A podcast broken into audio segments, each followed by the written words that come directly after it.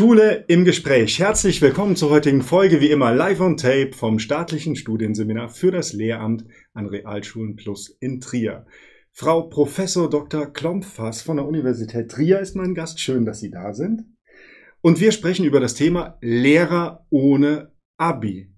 Bevor wir klären, ob das überhaupt geht, stellen Sie sich doch bitte selbst vor. Ja, herzlichen Dank für die Einladung. Ich habe mich sehr darüber gefreut und freue mich, heute in Ihrem Haus sein zu dürfen. Ähm, ich bin auch äh, Lehrerin und zwar für das Lehramt am Gymnasium. Ich habe die Fächer Deutsch und Philosophie studiert und äh, fand aber, dass die Universität und die Lehrerbildung ein, ähm, ein Ort war, der mich immer, wo ich mich immer sehr zu Hause gefühlt habe und bin dann nach der äh, Schule auch wieder dann zurück an die Universität gegangen und habe dort meine Postdoc-Phase an äh, einer ähm, äh, Universität gehabt, um auch in der Lehrerbildung weiter zu arbeiten. Und ähm, ja, und deswegen äh, bin ich auch äh, immer interessiert daran, dass wir diese ins, unsere Institutionen, Studienseminar und Universität und Schulen natürlich, äh, dass wir die äh, eng zusammendenken. Lehrer ohne Abi, äh, geht das überhaupt? Ja, das geht. Und zwar ist es so, dass wir äh, seit spätestens 2009, allerdings eigentlich auch schon sehr viel früher, gab es einen weitreichenden Beschluss der Kultusministerkonferenz zum äh, Hochschulzugang für beruflich qualifizierte Studierende. Und ähm, da ähm, hatten wir eigentlich, äh, das, das war unglaublich, dieser Beschluss, also der festgestellt hat, aha, es soll möglich sein, äh, dass äh, Studierende auch ohne Abitur äh, studieren dürfen, und zwar indem man die äh, Abiturqualifikation ähm, ver verglichen hat mit anderen Abschlüssen, die man so erwerben kann. Mhm. Und da gibt es jetzt grundsätzlich zwei unterschiedliche Möglichkeiten. Also dieser KMK-Beschluss ist insbesondere gerichtet an den sogenannten dritten Bildungsweg. Das bedeutet die ähm, Anerkennung von beruflichen Qualifikationen. Das heißt zum Beispiel jeder, der eine Meisterfortbildung gemacht hat, ähm, diese Meisterfortbildung wird äh, äh, allgemein gleichgesetzt mit der Qualifikation auch der allgemeinen Hochschulreife mhm. und bedingt dann einen ähm, Hochschulzugang, der auch alle Fächer umfasst, wie es auch das allgemeine Abitur hat. Und dann gibt es aber noch einen sozusagen ein bisschen darunter angesiedelten äh, Zugang, einem, der immer etwas mit Fachaffinität zu tun hat, also eher so was wie ein ähm, äh, dem Fachabitur in, entspricht. Ähm, und hierbei wird so eine Affinität hergestellt zwischen den beruflichen Qualifikationen, die jemand schon erworben hat, und äh, dem Fach, das studiert werden soll. Und das hat eine, eigentlich eine unglaubliche Bandbreite ermöglicht an Zugangswegen mhm. ähm, an die äh, Universität und auch an die Fachhochschulen. Also da sprechen wir vielleicht gleich drüber, über diese, ähm, über diese spezielle Art des, des Studierens. Aber jetzt ganz konkret, wenn ich eine ähm, Lehre als Zimmermann mache mhm. und erwerbe dann meinen Meistertitel, kann ich damit mit diesem Meistertitel mich an der Universität einschreiben und Lehrer werden. So ist es. Für Englisch und Philosophie. Ja. Also das ist völlig egal. Es muss jetzt nichts sein, was mit, mit Zimmerei oder mit Bau oder so zu tun hat. So ist es. Ja. Wie beim Abitur auch. Da fragt ja auch niemand, welche Leistungskurse äh, ein Schüler belegt hat, um dann zu sagen, dann darfst du auch nur diese Fächer studieren. Genauso ist es bei der Meisterfortbildung auch. Sie ähm, haben ja eine, eine, große Erfahrung jetzt neu an der Universität Trier, aber ähm, schon an anderen Universitäten haben Sie ja gelehrt und gearbeitet. Wie häufig ist das denn, dass Sehr selten. Menschen kommen? Okay. Sehr selten, ja. Weil die das nicht wissen oder weil sie denken, ich bin jetzt Zimmerermeister, das ist das, was ich machen will und Lehramt interessiert mich nicht oder wissen die das nicht? Ähm, Ehrlich gesagt, ich weiß es nicht so genau ähm, und man kann, man kann es nur vermuten. Also ich sage erstmal, um, um wie viel, ähm, wie groß der Anteil ungefähr ist. Das ist der mhm. niedrige einstellige Bereich. Das heißt, wir haben schon seit ähm, einigen Jahren eigentlich nur so zwischen zwei bis drei Prozent an nicht traditionellen Studierenden an Universitäten. Das ist also wirklich eine kleine Gruppe. Ähm, und die wissen natürlich irgendwie, wie das gegangen ist. Es gibt also auch über das, was ich gesagt habe, auch noch andere Möglichkeiten, zum Beispiel so etwas wie eine hochschulische äh, Aufnahmeprüfung. Auch das wäre möglich. Ähm, und ähm, äh, warum wird das so wenig genutzt? Ähm, ich glaube, das hängt damit äh, zu tun, wie Menschen über etwas denken. Ich glaube, äh, viele Menschen haben die Vorstellung, wenn ich einen Meister gemacht habe im, äh, als, weiß nicht, was hatten Sie, was war Ihr Beispiel für Zimmerer, Zimmerer mhm. ähm, dann kommt man nicht so auf diese Idee. Ähm, und ähm, also das zu machen. Wenn man Freunde fragt, dann kommen die wahrscheinlich auch nicht unbedingt die auf, die, auf die Idee, dass die dem Freund empfehlen würden, hey, du könntest doch jetzt auch Lehrer werden. Mhm. Ähm, und ähm, ich, ich denke, dass, dass, da, dass das schon viel erklärt. Ähm, also, ähm, dass wir eigentlich sozusagen bildungspolitisch eine unglaubliche Öffnung haben, mhm. ähm, die äh, allerdings sozusagen sehr wenig noch genutzt wird. Wenn man aber so sieht, äh, obwohl es so eine äh, insgesamt eine relativ kleine Gruppe ist, ähm, ist die Tendenz ähm, doch auch steigend. Und ich glaube, das hängt auch damit zusammen, dass wir mehr und mehr Bildungswege heute als etwas verstehen, was individuell ist.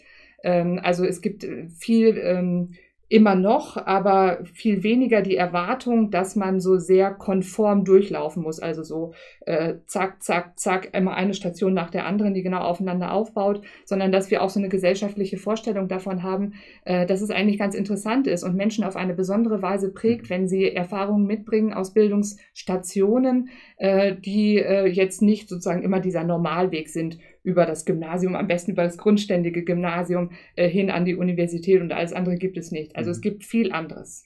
Ähm, wir sprechen jetzt über das Lehramt, also Lehrer werden ohne Abi, aber wenn ich Sie richtig verstanden habe, mit einem Meisterbrief kann ich dann alles studieren. Ja. Also auch Medizin mhm. beispielsweise. Ja. Okay. Unter denselben Bedingungen. Also man muss ja. dann auch so eine, also die entsprechenden Prüfungen machen, mhm. aber sozusagen das, was äh, die Funktion ist des Abiturs. Mhm. Das wird damit gleichgestellt. Okay, ich komme nochmal zurück zu meinem Beispiel Zimmerer. Ich bin jetzt Zimmerer, Meister.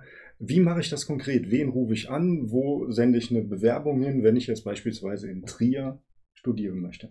Äh, ganz genauso wie das alle anderen auch machen würden mit einem äh, Hochschule, äh, mit einem schulischen Abschluss. Ähm, sie bewerben sich für den konkreten Studiengang direkt bei der Studienimmatrikulationsstelle, also mhm. beim Studierendenbüro. Spielt Alter da eine Rolle? Weil Nein. Also das kann ich mit 30, 40 auch noch machen, weil ja. die Mitstudierenden sind ja dann wahrscheinlich jünger. Und das ist äh, relativ normal, äh, wenn man das so sagen kann, dass natürlich äh, Studierende, äh, die nicht traditionell äh, jetzt bis zur Universität gekommen sind, auch schon älter sind. Mhm. Ähm, als viele, die jetzt mit 18 oder 19 anfangen zu studieren. Aber ähm, wenn, ich, ähm, wenn ich das so sagen darf, äh, es sind ja immer nur wenige, ähm, aber die äh, nicht traditionellen Studierenden, die ich so kennengelernt habe, jetzt auch im Lehramtsstudium, äh, die älter sind, äh, die so alt sind wie ich oder manchmal auch älter sind als ich, äh, muss ich sagen, das ist ganz großartig. Ich bin immer wieder erstaunt und beeindruckt äh, davon, ähm, welche Zielstrebigkeit sie auch zum Teil mitbringen. Und auch, auch eine Lebenserfahrung ist dann etwas und eine berufliche Erfahrung selbstverständlich auch, ist etwas, was so äh, Souveränität auch gibt. Und ich denke, da, das ist auch, das ist auch ein äh, Potenzial, was man nutzen kann. Also es ist nicht ein Nachteil, älter zu sein, aus mhm. meiner Sicht.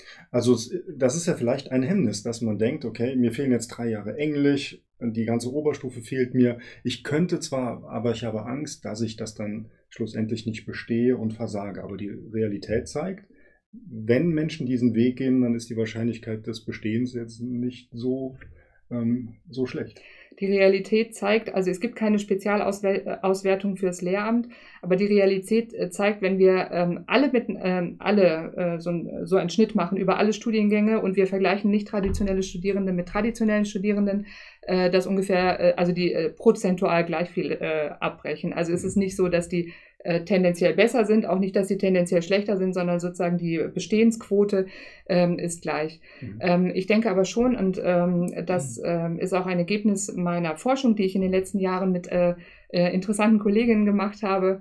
Ähm, wir haben ähm, uns solche Bildungswege angesehen und wir haben die Studierenden auch gefragt, äh, wo sind sozusagen ihre Sorgen. Und es gibt äh, deutliche Anzeichen dafür, äh, dass diese äh, Studierenden äh, ohne Abitur, also die über den dritten oder auch über den zweiten Bildungsweg kommen, wenn sie das Abitur beispielsweise an einer äh, anderen Schulform erworben haben, nachgeholt haben, ähm, dass da schon äh, auch sich fachliche ähm, Defizite auch verstecken können, mhm. die auch relevant sind und die bearbeitet werden müssen. Das heißt, wenn jemand ankommt und sagt, so, äh, ich habe jetzt hier Probleme, ähm, dann, äh, dann bedeutet das auch ein bestimmtes Pensum. Und ähm, Universität muss irgendwie darauf reagieren. Und meine, ähm, mein Eindruck ist, dass Universitäten eine weite Möglichkeit hat, darauf zu reagieren. Eine Möglichkeit ist, man ignoriert es einfach. Äh, und dann ähm, kommt es dazu, dass diese Studierenden, die mit hohen Ambitionen starten äh, und die sagen, wow, ich bin endlich an der Universität, ich wurde hier zugelassen, also scheint doch die Universität mir auch zuzutrauen, dass mhm. ich das kann äh, dass die Studierenden einfach alleingelassen werden, die finden nie den, den Kontakt und die sind nach zwei Semestern dann schon wieder mhm. draußen. Und das ist natürlich äh, bitter und ich glaube halt auch, dass die Universitäten hier mal in der Pflicht sind. Also man kann auch so sagen, gerade die Universitäten und gerade auch die ähm, Lehramtsausbildenden Universitäten, äh, die ja auch äh, so etwas vertreten, dass sich Menschen entwickeln können und äh, äh, Chancen geben können. Und wenn wir jetzt sagen, wir, ha wir haben jetzt hier nicht traditionelle Studierende an der Universität, genauso wie natürlich andere äh, Schulen sagen können, hey, wir haben jetzt auch hier eine Schü Schülerklientel bei uns.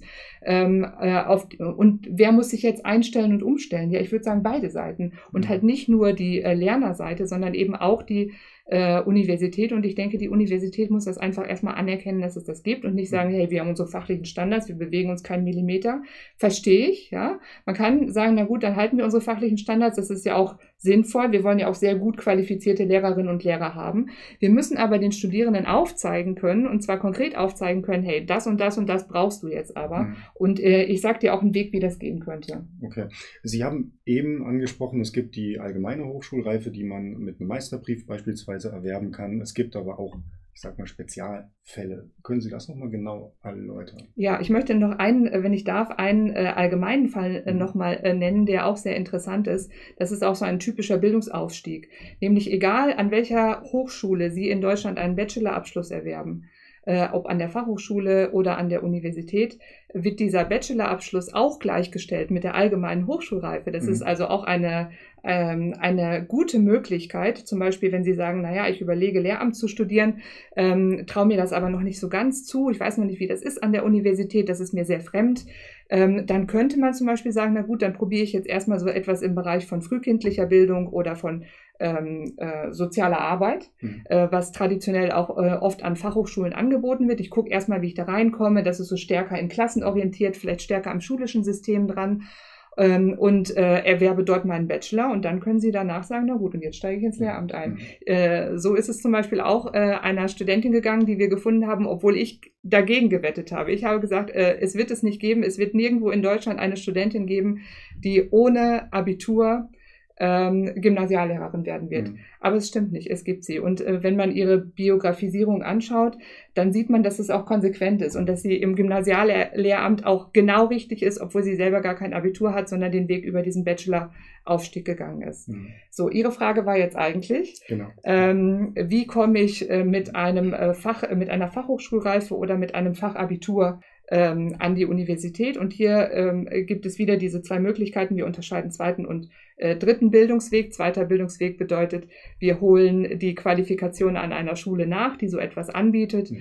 Äh, das ist in vielen beruflichen äh, Schulen der Fall, die mittlerweile so ein ganzes äh, Potpourri anbieten von Abschlüssen, die man erreichen kann. Und Berufsschulen, äh, das sind für mich auch äh, Vorbilder in Inklusion ähm, die äh, nämlich zeigen können, dass man auf einem ähm, klar begrenzten äh, Raum äh, viele Abschlüsse anbieten kann und äh, zeigen kann, dass, da liegen nicht Welten dazwischen, sondern zwischen einem Fachabitur und einer äh, Fachhochschulreife äh, liegt dann vielleicht manchmal auch nicht mehr als nur ähm, ein ähm, paar, paar Stunden mehr Fremdsprache so. Mhm. Und ähm, das kann man nutzen und das kann man auch vermitteln. Das, das muss man konkret aber auch vorleben. Ähm, und die Fachhochschulreife, das ist äh, der äh, Abschluss, mit dem Sie äh, vergleichbar wie mit der allgemeinen Hochschulreife einen allgemeinen Hochschulzugang bekommen, allerdings nur für Fachhochschulen. Mhm. Da können Sie also beispielsweise insbesondere jetzt für Schüler und Schülerinnen, die von der Realschule Plus kommen, mit einer mittleren Reife, dann, die dann übergehen in eine Fachoberschule und dort dann eine Fachhochschule Hochschulreife erwerben, beispielsweise mit einem bestimmten Pro äh, Profil, die mhm. ja die traditionellen Realschulprofile auch sind. Äh, die können dann äh, an allen ähm, Fachhochschulen oder an angewandten Universitäten, wie es auch häufig äh, heißt, die also stärker sagen, wir machen so eine angewandte äh, Wissenschaft, äh, auch studieren. Und mit meinem Bachelor an der Fachhochschule könnte ich dann wieder zur Universität wechseln, wenn ich es richtig verstanden habe. Großartig, oder? Lehrerinnen und Lehrer werden. Ja, also es ist nach allen Seiten offen. Ja. Eigentlich von, von Klasse 1 an. Und ja. kompetenzorientiert. Also es ist eben äh, der, eine, ein großartiges, ähm, großartige Bewegung hin zu sagen, wir machen es nicht mehr abhängig von irgendwie so einem Abschluss, der irgendwie intransparent und geschlossen ist, sondern wir versuchen es kompetenzorientiert so offen zu gestalten, mhm. dass es tatsächlich keine Sackgasse gibt, sondern nur ganz viele Aufstiegsmöglichkeiten. Mhm. Aus Ihrer Erfahrung, ich komme nochmal zurück zu meinem Eingangsbeispiel mit dem Zimmerer, mit, ähm, ja, mit, Hochschul mit allgemeiner Hochschulreife, weil er seinen Meisterbrief hat. Was sollte der mitbringen, um erfolgreich ein Studium zu absolvieren, aus Ihrer Erfahrung? Äh, da müssen Sie dann gleich aber auch antworten, ja? Äh, dann sage ich aus meiner Erfahrung der Universität und Sie, äh, an, Sie sagen dann, äh, was, äh, was dann äh, noch nötig ist, um auch die zweite Phase gut zu bestehen. Ähm, ähm, ich glaube, eine bestimmte Offenheit ähm, wär, wäre gut, sich auf Anforderungen einstellen zu können äh, die gegeben werden und auch eine gewisse ähm, Beharrlichkeit dann nachzufragen, wenn man die Anforderungen nicht, nicht verstanden hat.